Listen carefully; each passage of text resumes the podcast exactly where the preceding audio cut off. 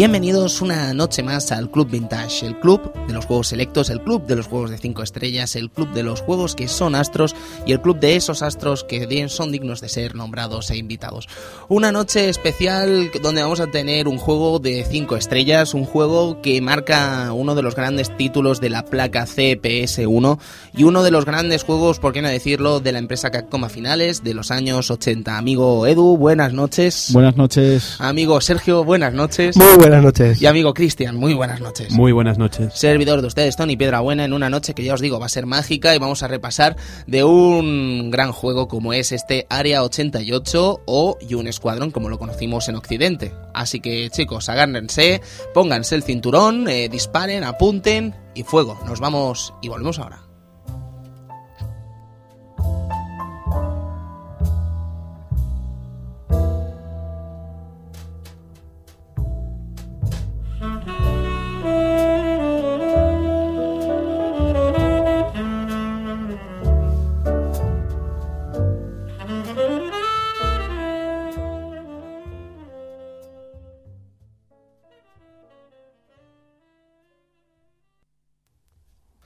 Y bueno chicos, ya estamos aquí en un año como es 1989, un año que tenemos por desgracia tres pérdidas como son la muerte de Osamu Tezuka, Salvador Dalí y Sergio Leone.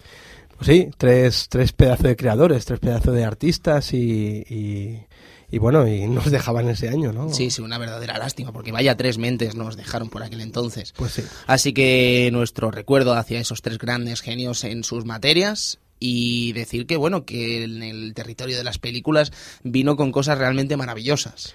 Sí, eh, empezábamos con, con Regreso al Futuro 2, la segunda parte de, de la saga de la trilogía de Robert Zemeckis, que fue una de las primeras que empezaron dirigiéndose eh, la segunda y la tercera simultáneamente.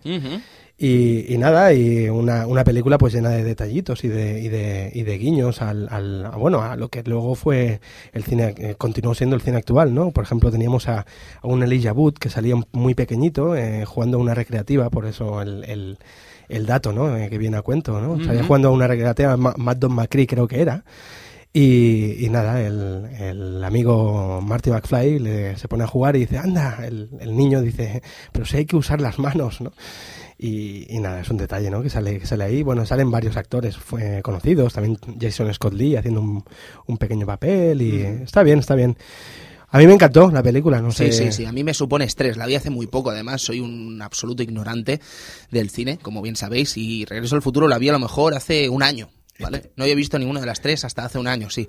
Y, y, y Regreso al Futuro 2 me supuso una, una experiencia estresante amigo Edu. Una experiencia que, que, quería que acabase ya porque me estaba poniendo enfermo.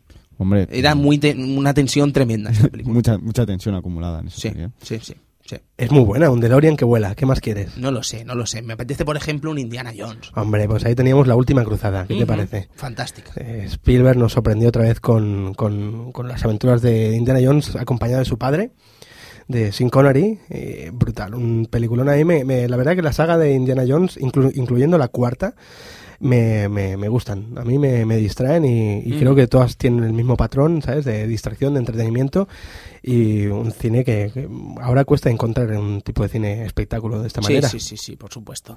Entonces tenemos ya la última, es que es Cazafantasmas 2.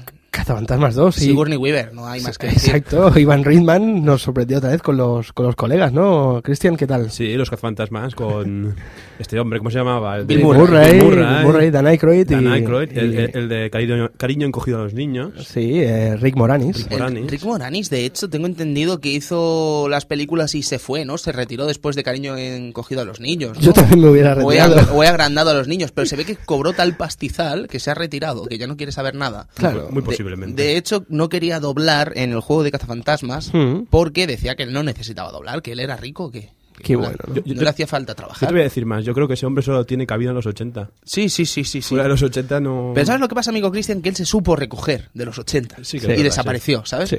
Luego tenemos ejemplos como el último guerrero, un tipo que no se supo recoger a tiempo y entonces se volvió loco en un tema que abarcaremos algún día en el Club Vintage. Me encanta. ¿Qué pasó con el último guerrero? bueno, una, una sorpresa, la verdad. Sí, una sí. sorpresa, una sorpresa. No obstante, chicos, tenemos la cosecha del año 1989 que empieza con una cosa llamada Kickoff. Kickoff. El papel de Butter, ¿no? De World Cup Italia. Ahí estamos, muy bien, muy bien. Kickoff ese, es el juego maestro de, de- de los ordenadores de antaño, ¿no? Un- era un, un, un, un, un recurso, un, un ejemplo a seguir en, en los juegos de... No me salía la palabra. Un ejemplo a seguir en los juegos de fútbol de aquel, de aquel tiempo. Luego Sí, ya sí. más tarde salió Sensible Soccer, y etcétera, ¿no? Pero, pero Kickoff, la verdad que era un juego difícil y ¿no? donde se demostraba ahí la maestría con el balón. Sí, amigos. sí, sí, desde luego que se demostraba porque tela, ¿eh? Jugar al amigo Kickoff.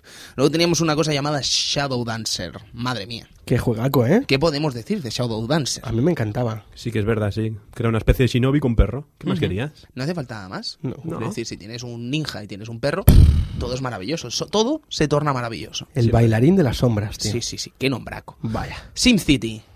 Tenemos ahí una de las grandes obras del amigo Will Wright. Que por cierto, Will Wright no ha salido todavía en el Club Vintage. ¿Y saldrá? Hombre, Claro. por favor. Por favor. Bill Wright. Es uno de los grandes de maestros los grandes, de sí, nuestra sí, sí. industria y tiene que salir tarde o temprano. Este, este hombre es el precursor de los mm, fanpile, ¿no? Y los y todo esto de- del Facebook. Sí, sí, sí, sí. Digo sí. yo, vaya. Yo creo que sí, porque desde luego que anda que no ha movido este señor. Sí, sí que es verdad. Sí, sí, sí, sí, un proceso de juegos que al final han sido revolucionarios y no nos olvidemos de The Sims. Otro juego altamente revolucionario para esta industria como es The Sims. Sí, sí. Eh, me reservaba el último para el final, el primero para el final, mejor dicho, y es una cosa llamada, amigo Edu, Castlevania 3, Dráculas Cures. Juegazo de, de Nintendo. Ese, ese cartucho, ese, ese Trevor Belmont. Mira el tío como dice cartucho, ¿eh? Qué bueno. Mira cómo qué dice bueno. cartucho. ¿Cómo, cómo lo ha encontrado ahí? ¿Cómo lo ha encontrado? es eh? una máquina, Edu. Fe de ratas, no era una Famicom no, Disc. No, es un Cagada cartucho mía. que tenía un chip de sonido especial Sí, sí, sí. que sí. no nos llegó aquí. Exactamente, sí, sí, sí, Efectivamente, sí. pues eso, la aventura de Trevor Belmont. Ujú. Fe, de, fe de ratas de un servidor que se equivocó en el Super Castlevania 4 cuando dijo que era un juego que estuvo en Famicom Disc. Me equivoqué, por supuesto, no era de Famicom Disc y desde aquí, pues, eh, después Nuestra llegué a fe de casa, después llegué a casa, el, car- el juego y dije, era cartucho. era cartucho. es que me aventuré, amigo Edu, me aventuré. sí. Pero sí, tenía el chip de sonido y hacía que la, la Nintendo se escuchara bastante peor en PAL que, que en la versión NTCS. Una auténtica lástima. No obstante, el juego que tenemos para esta noche eh, se escribe con letras de oro en los arcades de este mismo año, de 1989, y suena de forma aún más maravillosa, como podréis apreciar ahora mismo. Así que, música maestro, esto es Área 88.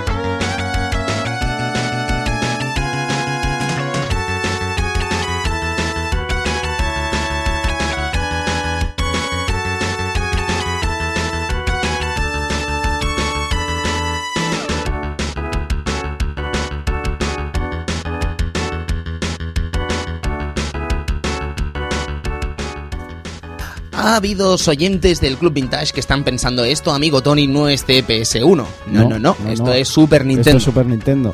¿Qué De- pasa, Edu? ¿Cómo, ¿Cómo que esto es Super Nintendo? Porque ya, ya lo comentaremos más tarde, pero la, la versión de, de Super Nintendo eh, es bastante diferente a, a la versión original.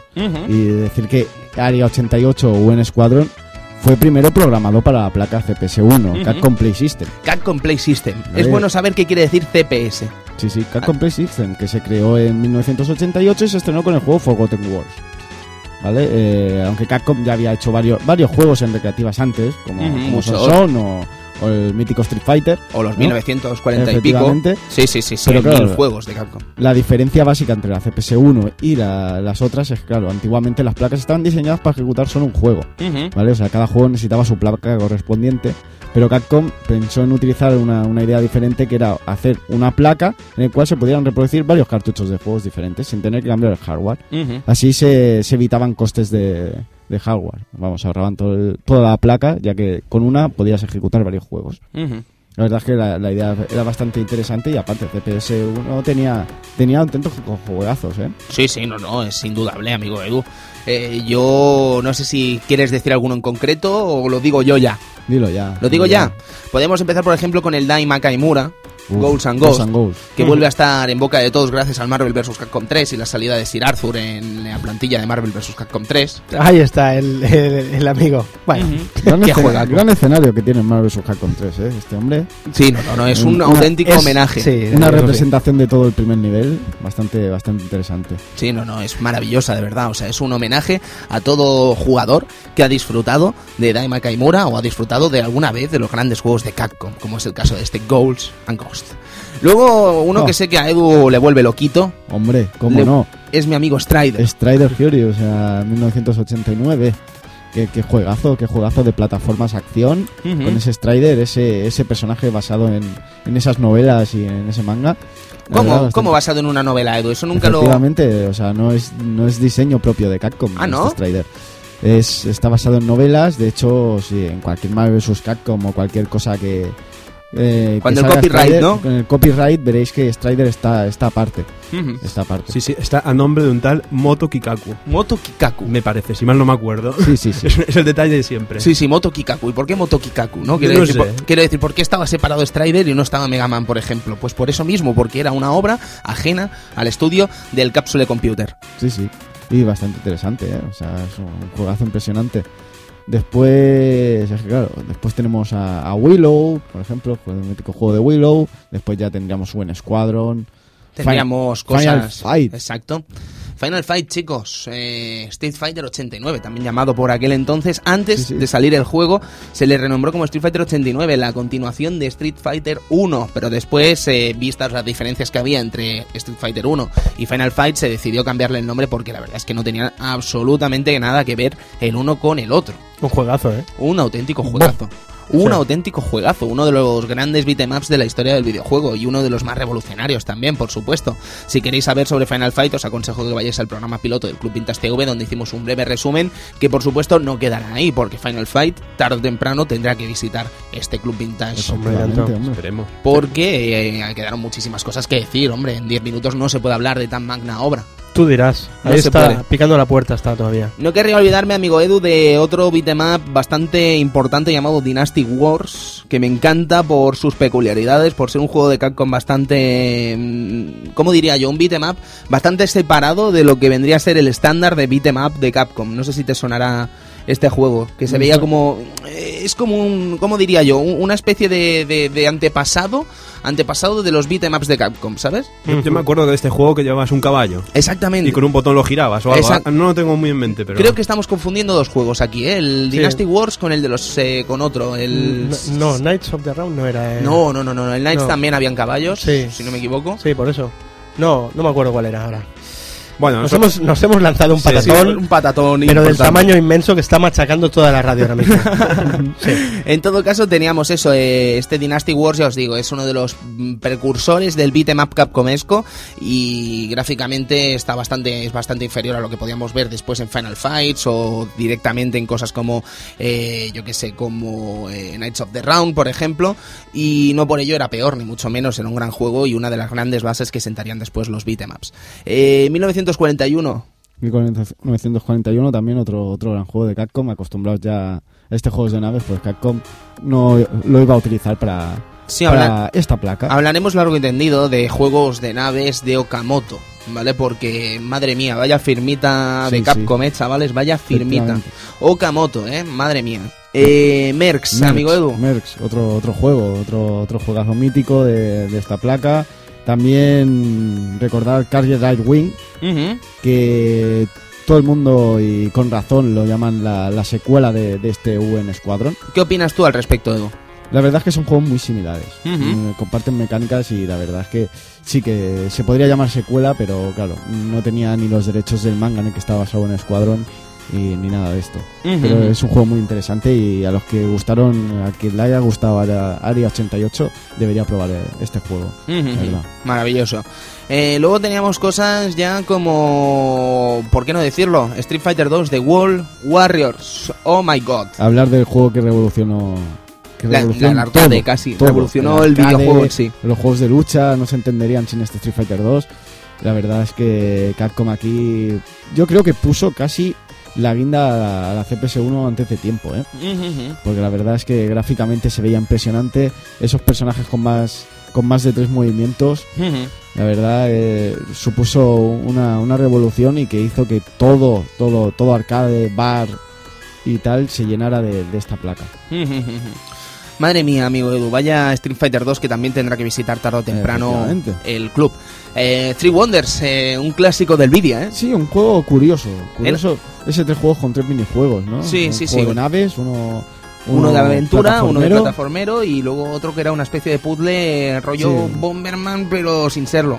Sí, sí, la verdad, los personajes bastante, bastante curiosos y un juego que la verdad era, era bastante divertido. Lo que pasa es que, claro, esto de los tres minijuegos podía sonar un poco extraño.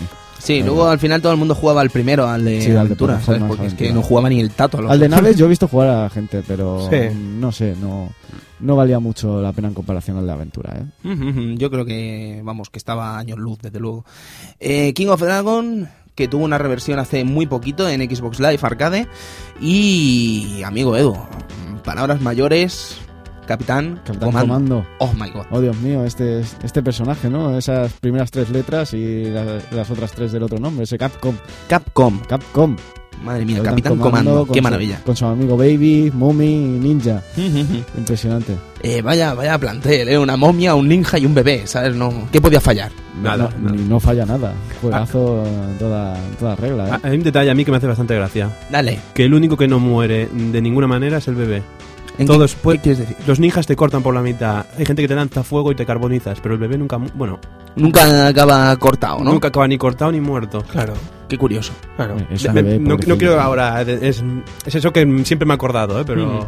Hombre, la verdad es que sería un poco violento, ¿no? Sí. Un bebé partido por la mitad. Bueno, No, no es agradable. no es agradable, no, a estas horas no. Yo que sé, Electronic Arts lo intentó con el Dantes Inferno y hubieron palos, hubieron palos allí. Luego, pues eso, ese Capitán Comando maravilloso que de verdad que yo creo que a veces es olvidado muy injustamente cuando se habla de esta CPS. Eh, no sé, me parece un gran beat'em up, me parece uno de los mejores beat'em up de hecho que salieron por esta época y creo que no tiene nada que envidiarle a juegos como Final Fight, por ejemplo. Y siempre, siempre, siempre nos acabamos acordando siempre de Final Fight. Y creo que salieron juegos muy potables de beat'em up de Capcom por esta época, bastante mejores que después nunca recordamos. Por ejemplo, amigo Edu, Knights of the The Round. Round, otro, otro juegazo impresionante. Aquí un poco nos vamos a, a, a la épica, ¿no? Un- el diseño a mí me, me recordaba bastante al típico Golden Axe y tal, con, con esos guerreros, ¿no? Sí, pero claro, basado más que nada en más que en una- un mundo Ficticio, pues... ficticio, en algo también ficticio, pero, basado en el- la leyenda del Sí, rey Arturo, ¿no? Con Lancelot, con Arturo y el amigo Perceval. Sí, sí, con ese hacha increíble.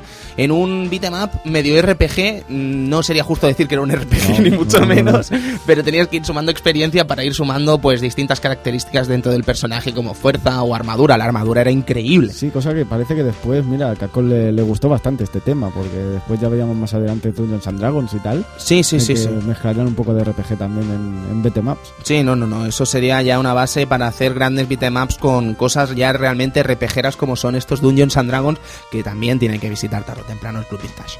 Eh, sobre este Knights of the Round ya te digo yo creo que no había nada más épico que la armadura dorada. Sí, Y además en plena época, en el año 1991, plena época de apogeo de los amigos caballeros del Zodiaco, esto ya era una locura, ¿sabes? O sea, ya era para apagar y vámonos porque estamos ante un juego realmente épico y maravilloso. Luego teníamos cositas, amigo Edu, como por ejemplo las distintas versiones de Street Fighter 2 que venían a mejorar el producto, añadiendo por ejemplo los cuatro reyes de Shadowlow, el amigo Sagat, el amigo Balrog, el amigo Bison y el amigo eh, Vega. Vega. Y luego salió el amigo Turbo, el Hyper Fighting, para mejorar y, digamos, eh, nivelar los distintos personajes que habían en este juego, porque Sí. la verdad es que no tenía ni pies ni cabeza la nivelación de personajes del. Dash. Y bueno, aquí veíamos movimientos nuevos y tal, que la verdad es que valía la pena este Street Fighter Hyper Fighting. Por supuesto que sí. Verdadero titulazo. Eh, pero amigo Edu, pasaba una cosa, ¿no? Con esta CPS. Sí, uno de los problemas que tuvo esta placa fueron los podlets, eh, versiones pirata, versiones trucadas, por así decirlo, de, estos juegos. Y, y en época de, de Street Fighter 2 es donde más se notó este este, este problema, ¿no? Que los recreativos se llenaban más de botlegs que de juegos originales. La verdad, y a Capcom pues no, no le sienta muy bien. No Eh, le siento muy bien eso. Ponemos un ejemplo de botleg, amigo Ego. Sí, El Rainbow Edition. el Rainbow Edition, esos Hadouken por el aire. ¿Os acordáis del Rainbow Edition? Madre mía. Aquel que lanzaba dos Hadokens y se Sí, iban mucha. cruzando. Exactamente. Y ibas cambiando con el primer player de, de jugador. Guau, guau, guau, guau, guau. Guau. Es increíble. Yo Pues- fue de los primeros Street Fighter que jugué además. Por eso, o sea, los bares se llenaban de esta versión, que normalmente era más barata. Entonces, claro, tiraban de allí. La verdad, un, un- problemilla que tuvo, que tuvo Capcom. Y la verdad es que ya después con la llegada de CPS2 y tal, se, se solucionaron muchos problemas. Pero no antes, un año antes de que saliera CPS2, Capcom lanzó otra versión mejorada de la CPS1. Anda. ¿vale? ¿Y Llamada de qué Capcom? Dash. CPS1 Dash. Madre mía, ¿qué le gusta a Capcom esto de poner el dash, eh? El Dash le, le encanta a Capcom.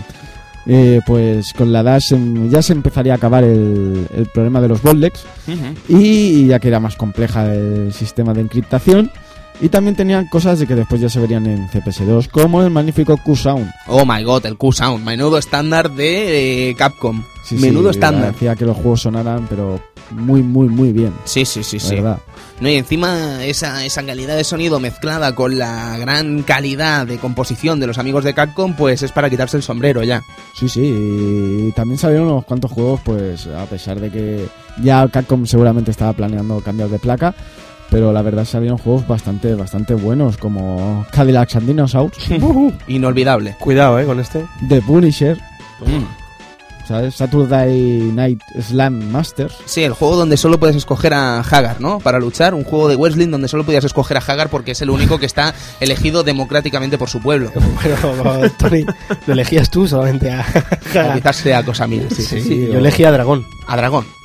Sí, Ya. sí, El Dragón estaba bien, pero no era alcalde. no era alcalde. Es que eh, me daba igual. Ya. Pegaba unas patadas que, Sí, que el no, alcalde no. todavía estaba buscándolas, ¿sabes? Ya, pero ¿sabes lo que pasa? Que Hagar cogía, acababa el combate y se iba a su despacho y mandaba sobre la ciudad, ¿sabes? De hecho, después en Super Street Fighter 4 podemos ver cómo se construyó a sí mismo encima de un edificio levantando eh, la ciudad, ¿no? Levantando el nombre de la ciudad, Metro City. Sí. Es maravilloso, Edu. Tú te has para pensar, ¿eh? no hay más carisma que Hagar. No, No hay más carisma. no, la verdad es que no, y en ese Marvel vs. Capcom 3 con esa tubería. Yo, Oh. yo, yo voy a ver, yo llegará el Marvel vs. Capcom 3 Sí. y, y yo sin tocar el mando, el, el cursor irá por Hagar. Por Hagar. ¿Sabes? Sí, sí, sí. No es una cosa que yo pueda controlar. No, ¿Sabes? Eh, Está ele- elegido democráticamente. totalmente. Entonces no hay más que hablar. Eh, pues estábamos hablando de eso, de los que vendrían a ser el Saturday Night Slam- Slam Masters y luego el colega Muskel Bomber Duo, que es la segunda parte, que tampoco es muy muy diferente. No, la verdad es que no, pero bueno, no estaba mal tampoco, ¿eh? Hombre, tiene sus diferencias, evidentemente. Ahora la gente estará pensando, pero Tony, por favor, pues claro que era diferente. Por supuesto que lo era. Pero vamos, que tampoco es que fuera un gran, gran título. La verdad es que a mí nunca me ha calado demasiado hondo. A mí lo que me gustaban eran los diseños. Los diseñacos de Hara, ¿no? ¿Eran? ¿Eran de Tetsuhara? Sí. Sí, sí, sí, sí, Vale. totalmente. Brutales. De los dos no sé, pero de un juego seguro. Amigo, Sí. Tú- tú- tú- A mí no me suena, ¿eh? Sí, no, no, seguro que sí, ¿eh? Sí, Sí, sí, es la sí. segunda parte. La Cre- segunda Uno parte, de los ¿no? dos es de Tetsuo Hara, segurísimamente. Estoy totalmente convencido. No porque lo crea, sino porque sé que es así. Sí, sí. Además, en distintos libros de Capcom que lo confirman. Salen. Pero ya te digo, no sé si era el 1 o era el 2. Pero, ¿quién diría quién, quién es Tetsuo Hara? Estaréis pensando, ¿no? Pues es el amigo de Okuto no Ken, por supuesto, el dibujante de Okuto no Ken. Sí, sí, sí, sí. Porque Buronson es el guionista, ¿no? Sí. Vale. Digo, a ver si nos estamos lanzando aquí el Ha patatón y. habido, ha habido un silencio patate- pa- pat- Patatero. patatero, ¿eh? Ha habido un silencio ahí. patatero. No, pero sí, sí. Bien, bien, bien. Pues eso, eh, luego que no se nos olvide también la segunda parte que estábamos hablando antes. Estamos hablando de eh, Tenchio Kurau 2, que es el beat'em up de los caballos. Eh, exacto. ¿Este es el de los caballos? Exactamente. Ahí está. ¿Sabes? Que tenía un puñado de personajes para elegir, además. Eh, era un juego muy, muy curioso, ¿sabes? Y muy bueno. Lo que pasa es que, vamos, que yo creo que llamaba más la atención la primera parte por los distintos elementos que después se verían reflejados, ¿no? En esta, en, en posteriores beat'em ups de Capcom. Un clásico, chicos, un clásico. Clásicos. Pues vaya, vaya placa, ¿eh? La CPS. Sí, sí, pues imagínate que a Capcom en 1994 se le ocurrió la, la- la fabulosa idea de hacer un sistema doméstico basado en, en CPS-1 llamado CPS Changer, Anda, ¿vale? Un, un rollo Neo Geo, pero en CPS, con la CPS, anda, qué curioso. ¿vale? Y claro, este sistema sí que se verían conversiones perfect, pe- eh, pixel perfect. Recordemos que las versiones de Super Nintendo Mega Drive, por muy buenas que fueran, no, no eran exactas. No, no, No no, pues, eh, es que era imposible, Ninguna, ninguna. ninguna ha sido exacta. No, no, no, ¿Vale? es que no, sin duda, o sea, Sí, ya queda- solo... quedaban muy bien, pero. Claro, no. a ver, que sí, que es muy bonito, que el Final Fight era maravilloso en Super Nintendo para los límites que tenía la consola. Sí, sí, pero no tenías dos players. Efectivamente. ¿Vale? Y el Área lo- 88 es un juegazo y tiene mil cosas más comparados con la versión de arcade. Bueno, Pero- mil tantas no, pero tiene unos, rellenas, unos rellenacos importantes, ¿no? Pero Pero. No tienes dos players. ¿Vale? Que me parece muy bien, que son muy buenas conversiones, pero no tienes dos players. Eso es un problema, chicos. Sí, es un problema. Y era un problema en la época y es un problema ahora. No es que en la época fueran mejores, no, es que era un problema en la época también. ¿sabes? O sea, no es que nos haya venido con el tiempo esto, sino que nos ha venido ahora también. Y en su momento era un problema. Pues bueno, aquí eh, con eso se quedaría solucionado, aunque pasa es que no, no duró mucho este sistema. Su vida fue solo de dos años, ya que Capcom ya, ya se le quedaba pequeña la, la CPS-1 y ya estaba a punto de salir el CPS-2. Y la placa solo tuvo 10 juegos, Vaya. ¿vale? Eran, aunque eran versiones perfectas de los originales, a excepción de Street Fighter Alpha. Ya que Que- este juego era de CPS-2. Pero entonces salió Street Fighter Alpha en CPS Charger. Sí, o sea, salió Street Fighter Alpha para, para CPS-1. Anda. por así decirlo, pero en versión doméstica. Eh, el juego, a ver, quedaba un poco empeorado. Eh, musicalmente no se escuchaba tan bien. Eh, los, digamos, el colorido no era del todo exacto. Pero bueno, era a modo de compensación, ¿no? Ya que te has gastado el dinero en, en la CPS Changer, que más que tener este juego, ¿no? Vaya. Eh, solo fue, evidentemente, solo salió en mercado japonés. eh, con un pack que incluía el CPS Changer, un, un control, el CPS Fighter y el Street Fighter 2 Turbo. CPS Fighter. CPS Fighter. Y el Street Fighter 2 Turbo a un precio de 38.900 yens. Vaya. Y cada juego costaba unos 20.000 yens. Que son unos 120 euros arriba para abajo. Sí, un precio de, de juego de. Un También. sí, un poco más barato quizás, ¿no? Sí. sí, sí. sí. Pero por ahí andaban. Sí, no, no, por supuesto. La verdad, y los juegos que salieron pues fueron Street Fighter 2, Champion Edition, Turbo, el Alpha, Final Fight, King of Dragons, Night of the Round, Captain Commando, Muscle Bomber, Muscle Bomber Duo, Quiz Capcom Wall y Tenchi no Karu 2. Vaya tela. Quiz Capcom World 2, tío. Ese, ese gran clásico desconocido. Se podría haber metido otro, digo yo, un Sí, Three sí. Wonders o un Daikaimura o un Strider. Me lanzo el patatón, ¿eh? Shinji Mikami, el primer juego que hace en Capcom, es una conversión de este Quiz Capcom en Game Boy. Vaya. Shinji Mikami, ¿eh? Qué Junto, evidentemente, al Goof Troop y al Aladdin. Qué curioso, ¿eh? Vaya, vaya, ¿Cómo, vaya, cómo, cómo seguiría Shinji Mikami luego? va- eh? vaya tres juegos. vaya, tres, vaya tres juegos.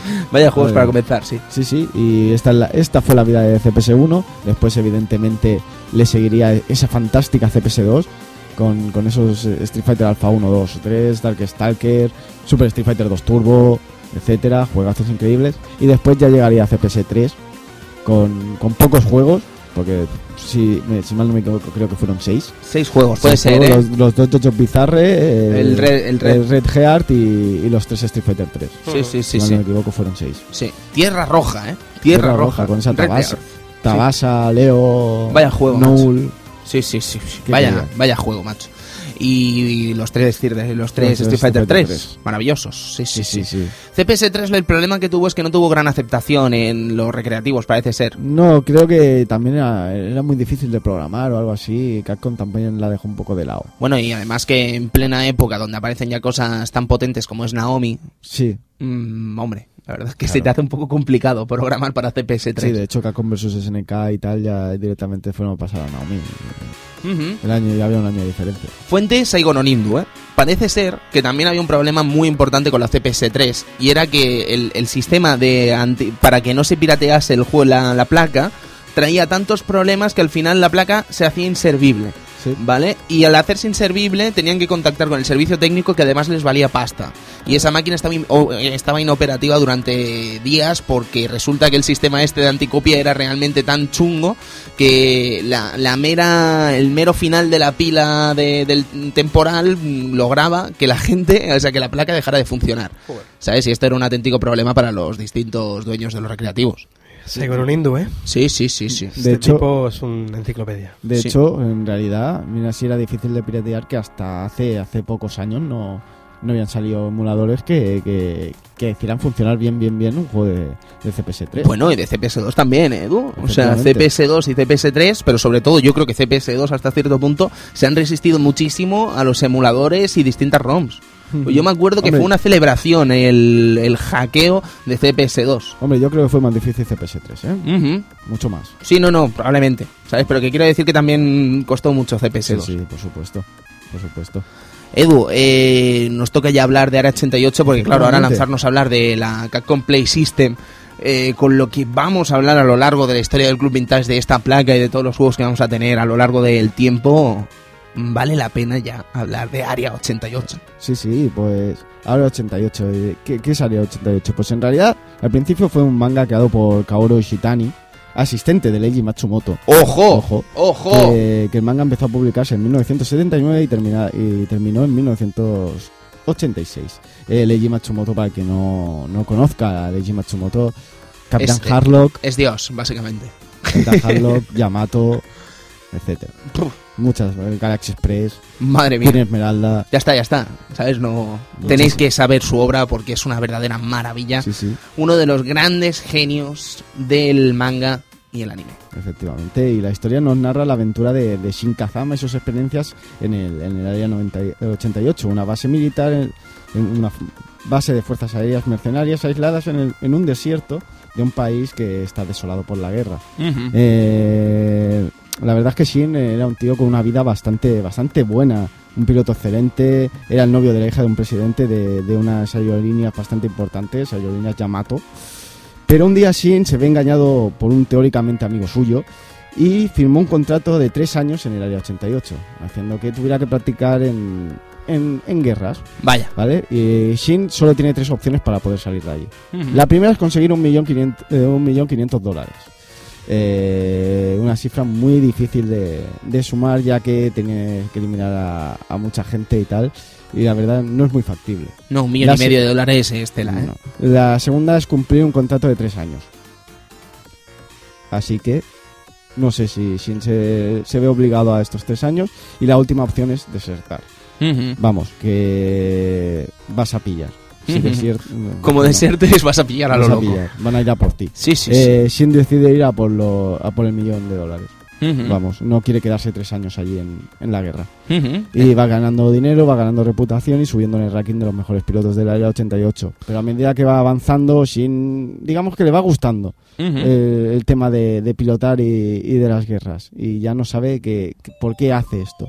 Si es por, por emoción o, o porque realmente le gusta y se quiere sentir ahí con, con los compañeros de guerra. Vaya, vaya.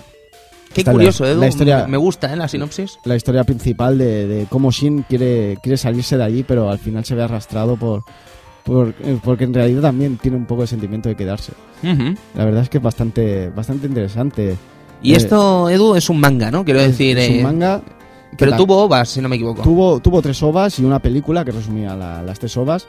Y las ovas fueron lanzadas en 1985 y 96 y 86 y fueron animadas por el estudio Pierrot. Anda. Gente que hizo Yu Hakusho, Naruto, Bleach, Level E o, o Belzebub. La verdad es que es bastante interesante.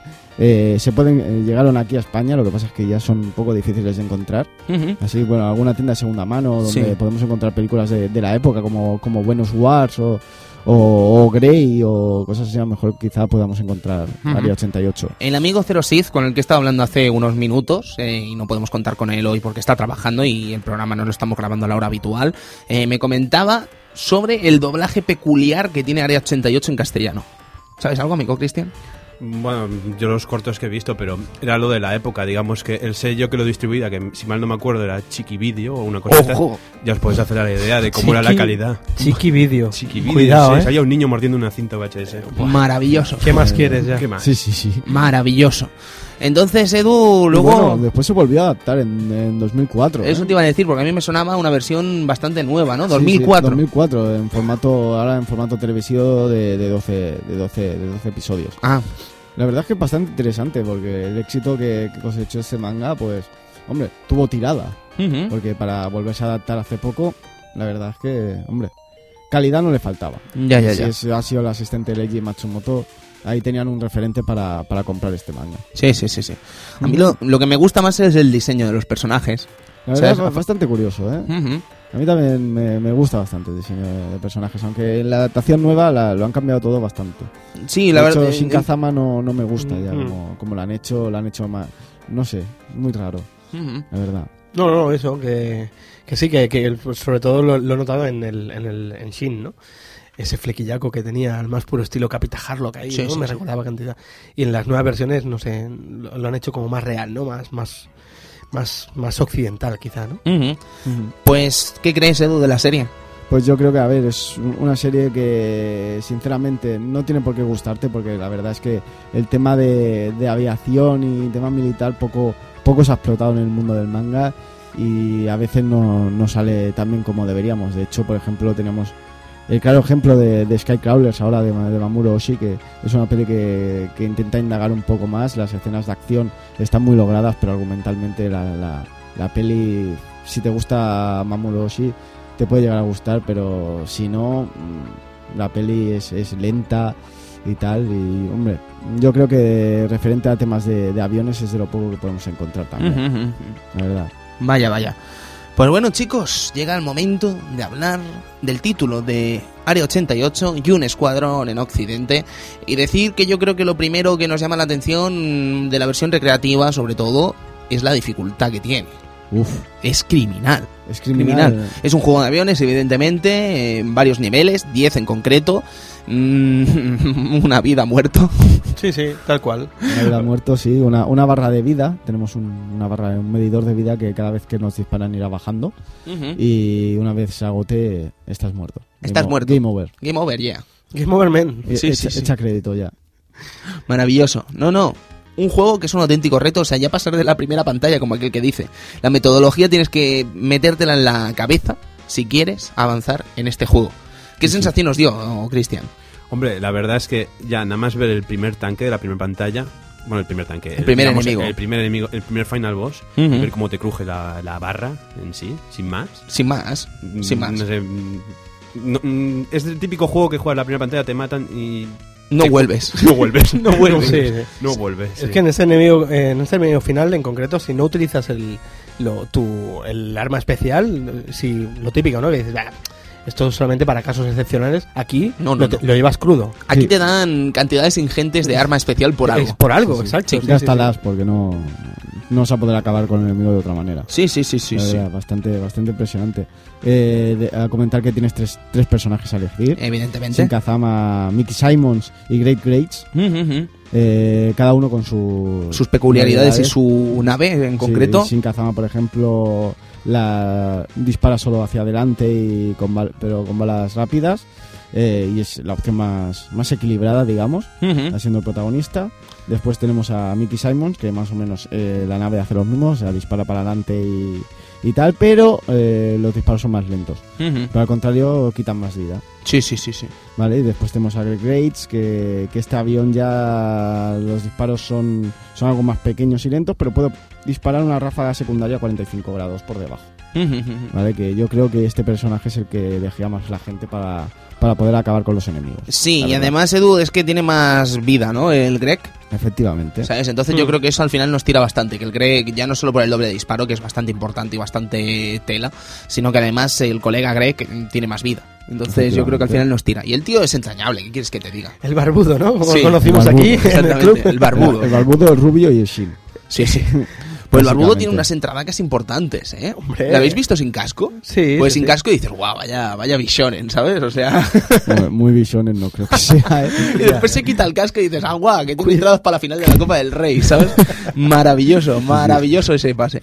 Que, amigo Bueno, Edu, antes eh, de comenzar cada misión, como no, pasaremos por una tienda de armas. sí, donde un señor muy amable nos vende armas. Sí, sí, nos venden unas cuantas armas en las que podemos comprar tanto ataque como, como defensa, ¿no? Para conseguir dinero simplemente tenemos que ir destruyendo naves a medida que va pasando la pantalla. eh, o- y cada vez que terminemos un, un nivel, si no hemos utilizado todas las armas secundarias, nos devuelven el dinero. Nos la reembolsa, ¿eh? Eso, eso Eh, lo habéis visto cuidado, pocas ¿eh? veces, ¿eh? Sí. Quiero decir, mm, tú te compras unas patatas, vas al Open Core y dices, mire, no me ha acabado la bolsa, no te devuelven el dinero, ¿eh? No, No. te lo devuelven. Sí, lo No. que pasa es que aquí está, casi estás obligado a acabarte la- las, las armas secundarias. Sí, ¿eh? sí, sí, sí. Los enemigos finales no, no te dejan otra opción. Hay muchas armas secundarias, además, y eso al final dota al juego de, de una pluralidad bastante importante. Sí, sí. Muy verdad. importante. Y bueno, pues eso, tenemos las las 10 pantallas con, con esa mm, dificultad extrema, Extrema. extrema y que tendremos que, que pasarnos el juego con una vida.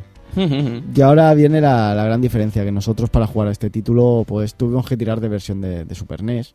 Muchos en aquella época, claro, un escuadrón, yo por ejemplo en recreativa poco lo he visto. Y claro, por aquella época hay que jugar a, a la versión que nos llega. Y la verdad es que eh, es una versión bastante diferente. Muy diferente. Muy, muy diferente. De hecho, ya el- los niveles son bastante diferentes. Los 10 niveles, pues. Hay algunos que en la versión de recreativa está- eh, no están, otros que, que están cambiados. Y la verdad es que, hombre, eh, no era una versión exacta, pero eh, yo diría que es una que los añadidos eran buenos. Muy buenos. De hecho, por ejemplo, tenemos ese, ese mapa al principio de cada, de cada, de cada pantalla en el cual nosotros veremos la misión que vamos a hacer. Y de vez en cuando, si tardamos mucho en, a- en, en acabar, la, en acabar las misiones, la área 88 puede ser atacada. Eso es curioso, ¿eh? O sea, le da al juego un nuevo aire bastante curioso en cuanto al desarrollo del mismo. Quiero decir, eh, parece ser que si tú no te pasas las pantallas en el cuando las eliges en ese mapa estratégico, según vas perdiendo vidas, los enemigos se acercan al área 88 de tal manera que te pueden acabar atacando y acabando con tu vida. ¿Vale? Entonces tú tienes que acabar con las misiones que estén más cerca del área 88, porque si no te van a atacar y vas a acabar con el game over. Efectivamente. A diferencia de la versión de arcade, aquí tenemos vidas. Efectivamente, tenemos dos vidas y, y continúes. Los checkpoints no son nada amistosos, por No, cierto. La verdad es que no. o sea, la versión de Super Nintendo era más fácil, pero no por ello el juego era. No, no, no era una Era sinonimia fácil, ¿eh? de facilidad, No, precisamente. no, no, no, no. De hecho, también la, la barra es, es diferente. Eh, Ah, en- sí, en sí, este sí, caso, cada vez que, que recibamos un disparo, eh, nuestra barra cambia a estado de alerta. Y si recibimos un disparo en ese estado de alerta, estamos muertos. Qué curioso, nunca Tenemos- ente- no lo entendía eso, o sea, me, me costó entenderlo, ¿eh? Tenemos Pero que evitar, en estado de alerta, tenemos que evitar todos los misiles que nos puedan llegar a dar y que la nave se vuelva a, reva- vuelva a recuperar la, la estabilidad. La verdad es que es una cosa bastante curiosa. De hecho, la versión recreativa no es así. Eh, mm, Nada más que no tiraran, pues nos quitaban daño. Sí, sí, sí, sí. Pero ya te digo, al menos tenías tres vidas y tres continuos, que quieras que no, también era Sí, claro, por un supuesto. alivio. Eh, además tenía un rellenito del juego, tenía unas pantallas extras donde teníamos que acabar con una amenaza que estaba en medio de la pantalla mm, en un tiempo límite. Eran chulas estas pantallas, las misiones Las de bombardeo, EX, ¿no? ¿no? EX. Exacto. Las de Sí, sí, sí. bombardeo, ¿no? Sí, eran chulas, ¿eh? Molaba. Wow, iba el avión súper rápido, Sí, sí, sí, sí, sí, sí. sí. pero ahí estaban. Sí. ¿Para, para qué servían? Para lo que ves. para ganar dinero, básicamente. Bueno, deci- deciros que el arcade también tenía unas cuantas misiones ex de estas. Pero eran del rollo en Final Bosses y demás, ¿no? Bueno, yo es que hace poco que lo, lo he podido jugar y me ha entrado una pantalla sin especial donde tienes que proteger un avión durante un espacio de tiempo. Luego lo volví a jugar y no me salió. Ajá. No sé, no sé si es una modo ex o... Yo no lo he visto en la versión arcade al menos. Pero vamos, Vale, si me dices que pues existe, yo me lo creo. Lo he jugado. O sea... Yo sé que, por ejemplo, hay algunos enemigos que, mm, por ejemplo, los enemigos grandes en el arcade, estamos hablando, ¿eh? Sí. Enemigos que son largos, si tú no te los acabas en la primera vuelta, tienes que mm, dar la vuelta al final y vuelven a, a- A en vez de hacer la pantalla de izquierda a derecha, la haces de derecha a izquierda. ¿Sabes? Eso es una cosa que pasaba en la versión, sobre todo, de Super Nintendo, en las pantallas X, y que pasa, al menos, en algunos enemigos de la versión de arcade. Ahora, de proteger, no sé, la verdad es que ahí me ha Sí, un poco. mira, ahí, a lo mejor le has dado, porque me parece que lo he leído por ahí, que si te pasas esas pantallas sin volver para atrás, es cuando entras en, las modos, en los modos X. Ah, puede ser. Esto lo he leído yo en GameFAQs. GameFAQs, esa gran fuente de información. Eh, una cosa que tenía la versión arcade y que no tiene la versión de Super Nintendo es el modo dos players. Efectivamente. este Otra es- vez. Este es el problema. Yo diría que es uno de los problemas de, de la versión de Super Nintendo, ¿eh? No tener la opción de dos players. Sí, hombre, es el gran problema, sin lugar a dudas. Porque, bueno, lo otro, a ver, son pantallas diferentes y tal, pero bueno, no deja de ser un gran título. Pero claro, la ausencia del dos players es bastante, bastante importante, ¿eh? Es que esto, esto capaba un poco el juego, ¿no? Porque lo divertido que era este tipo de juegos, sobre Pues todo, jugar a players. players era increíble. Y lo que yo ahora lanzo aquí una patata, ¿eh? Lánzala. Eh, ¿Podría ser que no subiese la dificultad del juego jugando a dos players? Mm, Era algo muy habitual, de hecho. Sí. Pero no sé yo si subía en, el caso de este juego en concreto. A lo que me vengo a referir es que quizá era tan difícil porque el juego a lo mejor estaba concebido para jugar dos jugadores. Normalmente en este tipo de arcades, lo que suele pasar es que si juegas a dos players, se complica el juego. Claro. ¿Vale? O sea, no solía ser que un juego fuera difícil a uno para que fuera a dos. ¿Sabes? No sé si me explico Ya, lo que sí, decir. sí, te entiendo. Y en algunos juegos de Capcom pasaba mucho eso, que tú al jugar dos players era más complicado. Pero sobre todo recuerdo juegos de SNK donde pasaba esto. Sí, sí, Metal Slug. Metal Slug, por Por ejemplo. ejemplo. Sí, sí, sí. Sí, sí. Pero en todo caso, la verdad es que en este caso no sé si es así. Es que mm, es tan extraño, ¿no? Con una dificultad tan tan tan aberrante, ¿no? Hombre, Como este juego, por eso lo digo, ¿no? Yo no creo que sea tan raro, ¿eh? Porque hay juegos de Capcom en esta época muy, muy complicados. Sí, sí, Pero sí. que muy, muy complicados y Pero- firmados por Akamoto también, como es el caso de este Área 88, porque está Sí. firmado por Akamoto y yo ya, no- yo ya pondría el ending y todo, mira lo que te Sí, digo. sí, sí, sí. Ya nos podemos ir. Pero el caso es que mira el Makaimura, ¿eh?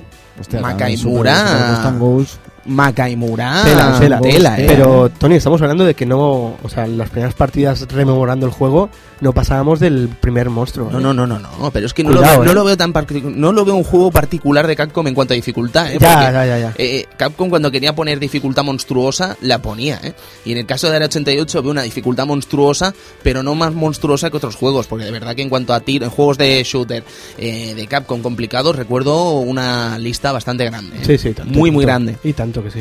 Y ya te digo, ¿sabes? Es un juego muy, muy complicado, un juego muy, muy duro de pasar.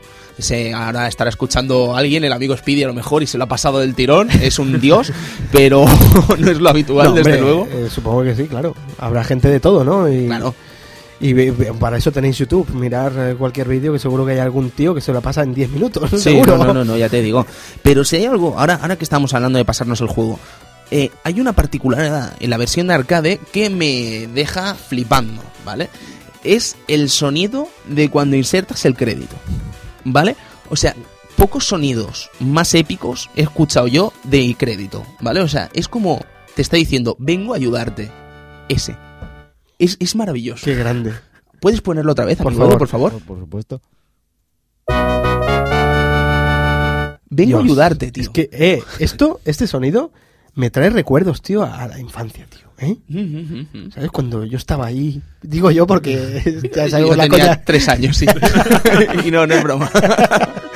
Pues sí, sí, tío. Qué bueno, qué bueno. Es, es, no, o sea, esta recreativa yo no la he vivido, no la he visto realmente. Pero tiene ese, ese, ese típico Recuerdo eh, ochentero. Exacto, recuerdo ochentero, ¿no? Ese que, que entras en un salón recreativo y pim, pim, pim, y decías, tengo que Sí, echarle. sí. Tengo que echarle, tío. Sí, sí, no, no, a ver, que todos hemos visto eh, sonidos de créditos, ¿vale? Es algo habitual en las recreativas. Todos tienen su particularidad, pero ese sonido de crédito, y no me alargo más con este tema en concreto, mezclado con las melodías que están sonando, le da un tono épico, chicos, de verdad, que es para quitarse el sombrero. Y tanto. Sí, y tanto. porque sí. una cosa que, que- que me encanta de este juego es, es la banda sonora. O sea, Sí. Tanto la versión arcade como la versión de Super Nintendo son, son impresionantes. De hecho, hay que decir que la versión de, de Super Nintendo y tal la compone otra persona, que no es la misma que la versión de arcade, pero igualmente suelen ser temas arrange de, de la, de la propia versión de arcade. A mí personalmente, musical, eh, en cuanto a la música, me ha gustado más la versión de Super Nintendo. A mí también, a mí a también. mí también. Es brutal, ¿eh? Es Sí, brutal. sí, sí, La versión sí. de Super Nintendo, en cuanto a la música. En cambio, en cuanto a versión de juego, me ha gustado más el arcade. Ujú. Eso es mi, mi veredicto. No sé, a mí me gusta más la de Super Nintendo. Ya sé que el rellenaco a lo mejor no es todo lo útil que podría haber sido en otros juegos el, relle- el, el añadir cosas, pero a pesar de ello me gusta más la versión de Super Nintendo, ¿sabes? Pero claro, es que el- lo que es quitar el modo dos players es un auténtico problema. O sea, Sí. que eso podría equi- equilibrar la balanza a la parte del arcade. Y bueno, yo pienso, ahora em, que he podido jugar a la versión de recreativa y a la versión de Super Nintendo, decir que la versión de Super Nintendo, al poder elegir el avión que quieras según el dinero que tengas, hace que jugar con el primer avión sea mucho más difícil que jugar con el último. Totalmente. Con lo cual le da un toque más que el re- la recreativa no tiene. Sí, pero ese detalle a mí no me acabo de convencer.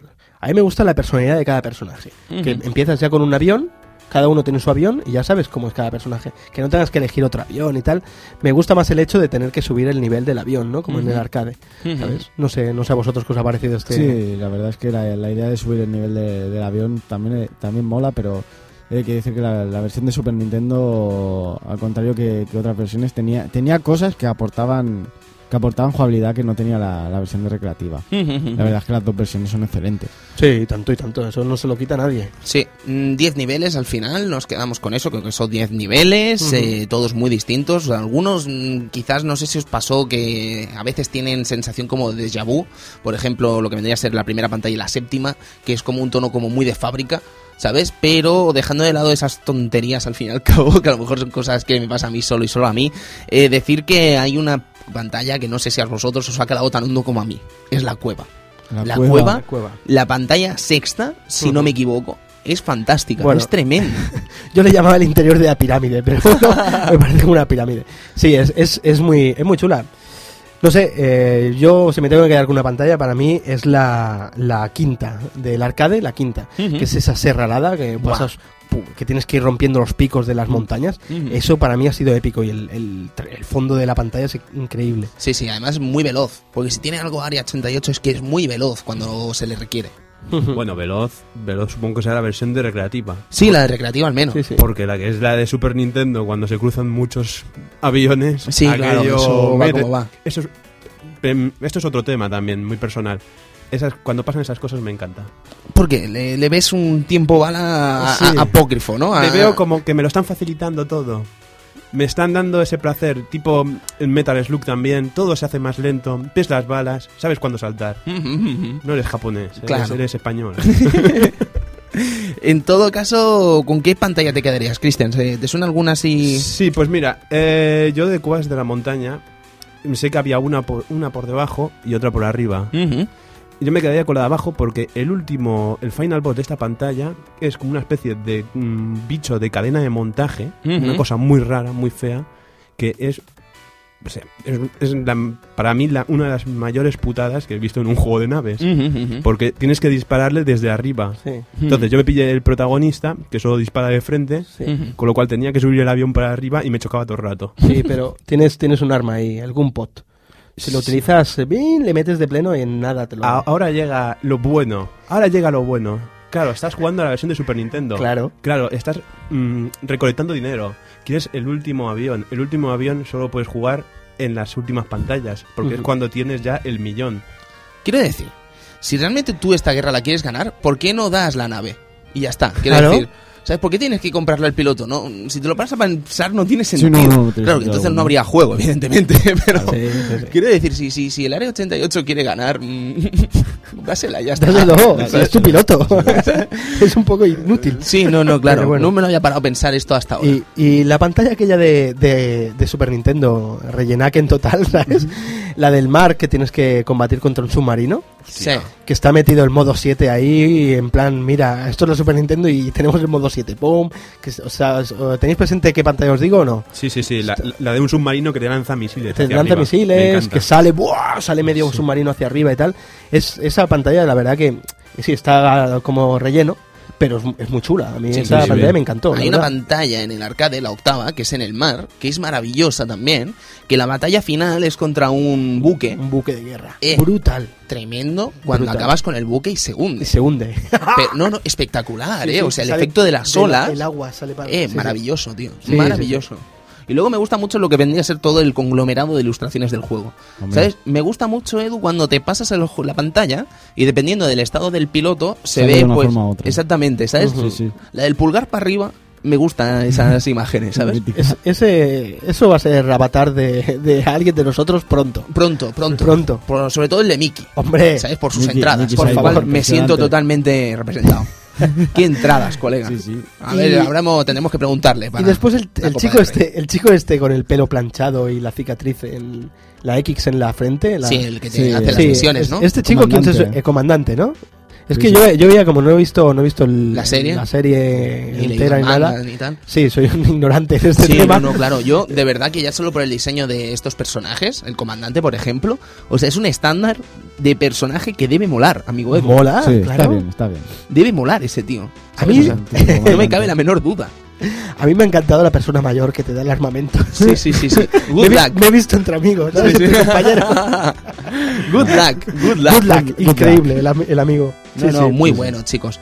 No sé si querréis añadir alguna cosita más a este Área 88. Yo ya os digo, eh, la figura de Okamoto eh, vale la pena que la reseñemos en otro momento porque Okamoto no va a ser la única visita que haga al club. Hoy se la hemos dedicado a CPS1 y la próxima vez que haya un juego de Okamoto, que son muchos, se la dedicaremos a él. Pero ya os digo que mm, si algo firmaba Capcom por esta época eran grandes títulos. O sea, estamos hablando de un equipo maravilloso que sentaba cátedra en casi todos los juegos que hacían para arcade. Y evidentemente Área 88 era una de estas cátedras sentadas en la chipería del arcade de 1989, de finales de los 80 y por qué no decirlo después, a principios de los 90, donde lo revolucionaría, revolucionaría también con Street Fighter 2 y muchos otros juegos. Fantástico. Así que ya os digo, Área 88, un juegaco, no muere con el tiempo, al contrario, envejece mejor incluso y aún es jugable, muy jugable y espero que podáis haceros con él de alguna manera porque de verdad que es un clásico que hay que jugar. Sí, sí. Hay que jugarlo. Eh, me extraña que no, que no hayan sacado en, en- en Xbox Live Arcade ni nada de esto una versión, ¿no? Este, este juego, porque es... Supongo que los problemas vienen con los derechos del manga. Sí. ¿Sabes? Yo creo que sí que van por ahí los problemas quizás. Puede ser, puede ser. Pero de hecho, creo que en algún Capcom Classic Collections, creo que en alguno estaba, ¿eh? Yo creo que no, ¿eh? Pero no lo sé, Edu. Pues me parece que lo miré y no, no Yo lo creo que en encontré. el de Play 2 estaba. Ujú, Sé que el de. Play 2 tenía juegos distintos. Por eso, yo creo que en el Play 2 en alguno estaba, ¿eh? Ujú, Pues si podéis probarlo, de verdad, probadlo porque es una Sí, verdadera es una maravilla. maravillosidad este. Área 88. Pues chicos, eh, nos despedimos de área. Sí, ¿no? Sí. Un poco más que decir, ¿no? El cambio de los finales, bueno, que son... El final de, de Super Nintendo y el del arcade son, son parecidos, pero no iguales, ¿sabes? Que se ve de otra visión, de otra vista y tal. La aparición de Shin al final, no sé si lo habéis acabado con Shin o no. Sí, sí. Y, Un, y deta- po- un detalle de la versión de Super Nintendo es que el final sale con el avión que has comprado. con- exacto, por eso te digo. sí, sí. detalle que quería. Qué guapo. Sí, sí, y poca cosa más, más, es un juegazo, jugadlo y lo veréis. Sí, sí, sí, no, no podemos hacer más que recomendaros este juego. Ah, me gusta mucho que el penúltimo enemigo se llama Arsenal, ¿vale? O sea, es como... ¿Qué, qué- qué enemigo más potente hay que un tío que se llama Arsenal, ¿sabes? Arsenal, ¿Sabes? increíble. O sea, es que quiero decir, es un Arsenal, ¿sabes? No le vas a ganar, porque es un Arsenal, ¿sabes? Es tremendo, ¿sabes? Y luego, no, no, de verdad, la batalla final es maravillosa, eh, con lo que piensas que ya se ha acabado y resulta que aún te queda acabar con él desde la parte de abajo, parte de arriba y parte de abajo. Increíble, una batalla también muy épica y recordada, y que dura Brutal. como pocas. Sí, sí, sí. Larga, ¿eh? Muy Brutal, larga. Brutal, brutal. Maravillosa. Chicos, eh, nos vamos con lo que vendrán las próximas semanas.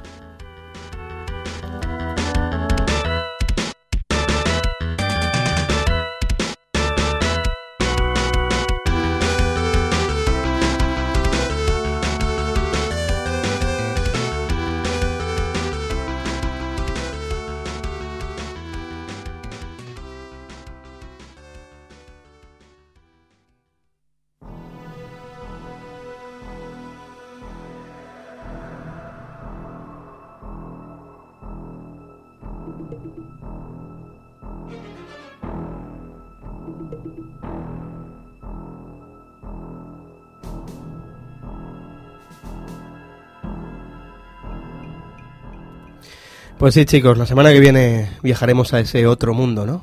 Otro mundo de la mano de Eric Chai y de los chicos de Delfin Software, que nos traerán esta, esta historia, esta historia épica que nos, que nos adentraba en un, en un mundo fantástico de la mente, de la pri- privilegiada mente y las melodías de, de Freitas, ya lo, lo podéis oír. Y, y en las versiones de Commodore Amiga y PC y demás, pues haremos ese, ese repaso, ¿no? A un juego que, que merece el recuerdo y merece rejugarlo porque la verdad que es impresionante. Another World la semana que viene, chicos, en el Club Vintage.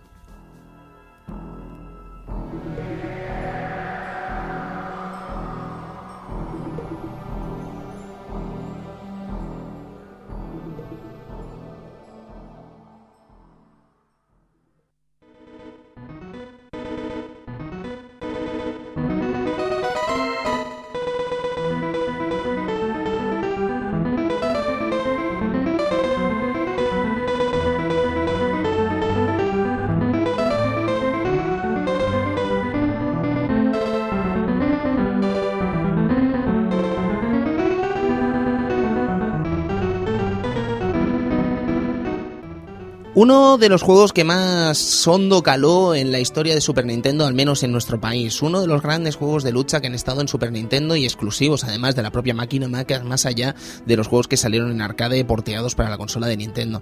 Dragon Ball Z Super Botoden 2, uno de los grandes juegos de lucha que han estado en Super Nintendo, con una historia detrás que impacta sobre todo a la gente que lo gozamos en España, en Barcelona, en Cataluña, donde quieran ustedes, pero los que realmente disfrutamos de este momento creo que fue aquí en Cataluña con esa versión francesa a precio de oro.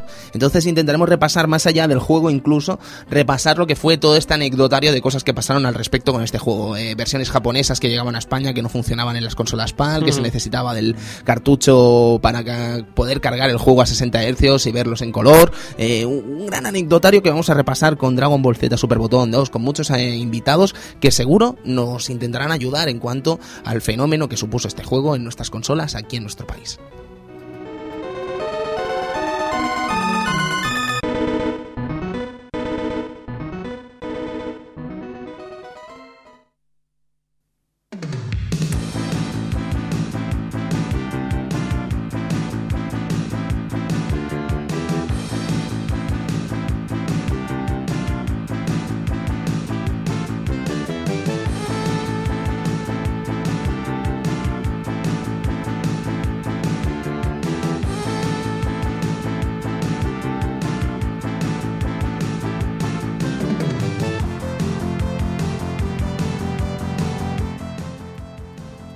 Doble Dragon. Tecnos. No hace falta decir mucho más al respecto. Ya está. Billy. Jimmy. Jimmy. Billy Jimmy Lee. Sí, sí, Billy Jimmy Lee. Madre mía. Menudo nombres. Sí, y la Marian la parienta. Marian. Sí, sí, sí, porque es un juego, chicos, que además eh, supuso muchas cosas. Estábamos hablando antes de los juegos de beat'em up de Capcom que supusieron para la propia Capcom un resurgir en el beat'em up. Pero es que lo que supuso Double Dragon para el género en sí, poca broma, ¿eh? Y además todo el merchandise, la peli que salió, eh, grandes juegos de Tecnos que salían a posteriori y una saga que moriría de forma tan abrupta y ridícula que vale la pena ser reseñada. Eh, ¿Perdona? Murió, murió totalmente. Bueno, murió, pero murió de una, forma, de una manera muy digna. ¿Con Sacred Stones? No, con, ah, la, con, la, versión de Game Boy Advance. Ah, ya, pero ya no estaba Tecnos por aquel entonces. Vale, ahí más Doble Dragon 5 también daba bastante lástima. Sí, pero la versión de Game Boy Advance es un detalle. Sí, es buena, es muy buena. para verla. Francamente, muy buena. Y luego Doble Dragon 4, que, no existe. ¿No? Intentaremos hablar de ello también. ¿Dónde está Doble Dragon 4? ¿Qué es Doble Dragon 4? ¿Qué se entiende como Doble Dragon 4? Se lo llevó el director de la peli. De no, no, muy curioso, ¿eh? es una cosa que a mí me impactó mucho, porque claro, Doble Dragon 2 lo tenemos clarísimo dónde está, Doble Dragon 3 de Sacred Stones, uno de los peores juegos beat'em up que he jugado jamás, y hay muy malos, pero es que Doble Dragon 3 es realmente malo, malo, malo, malo. malo. No el de NES, que también tiene sus cosillas, pero tampoco está tan mal. Hablo de la versión recreativa. Con el tema de comprar, comprar, los, golpes, comprar los golpes con créditos. Vaya telita, ¿eh? telita marinera. Pero lo que vendría a ser Doble Dragon 4, ¿dónde está? ¿Dónde está? Pues intentaremos responder a ello en este club vintage dedicado a Doble Dragon.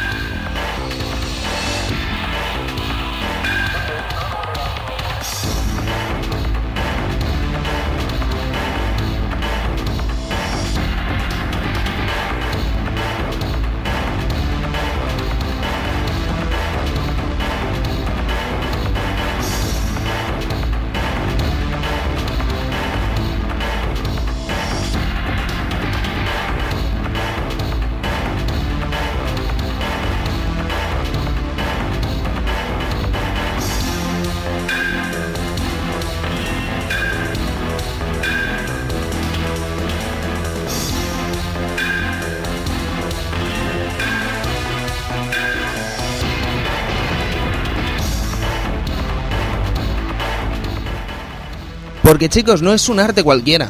Es el arte de luchar. Es The Art of Fighting de SNK, Shin Nihon Kikaku.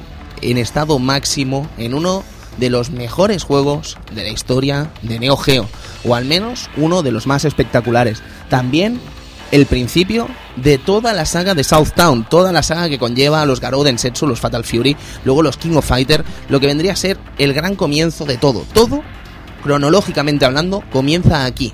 No es el primer juego de lucha de Neo Geo, ni mucho menos, pero sí es, cronológicamente hablando, el primero. Y vale la pena destacar el que es uno de los grandes juegos de la historia de Neo Geo, Art of Fighting, Ryuko no Ken, el puño del dragón y el puño del trigger.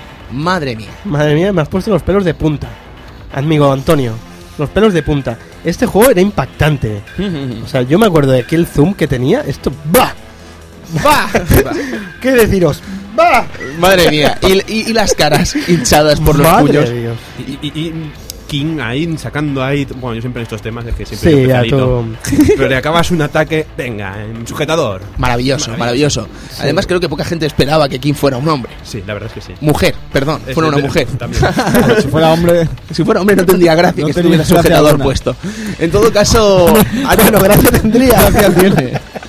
Art of Fighting, chicos, dentro de cuatro semanas. Maravilloso juego de SNK. Nos vemos ahora.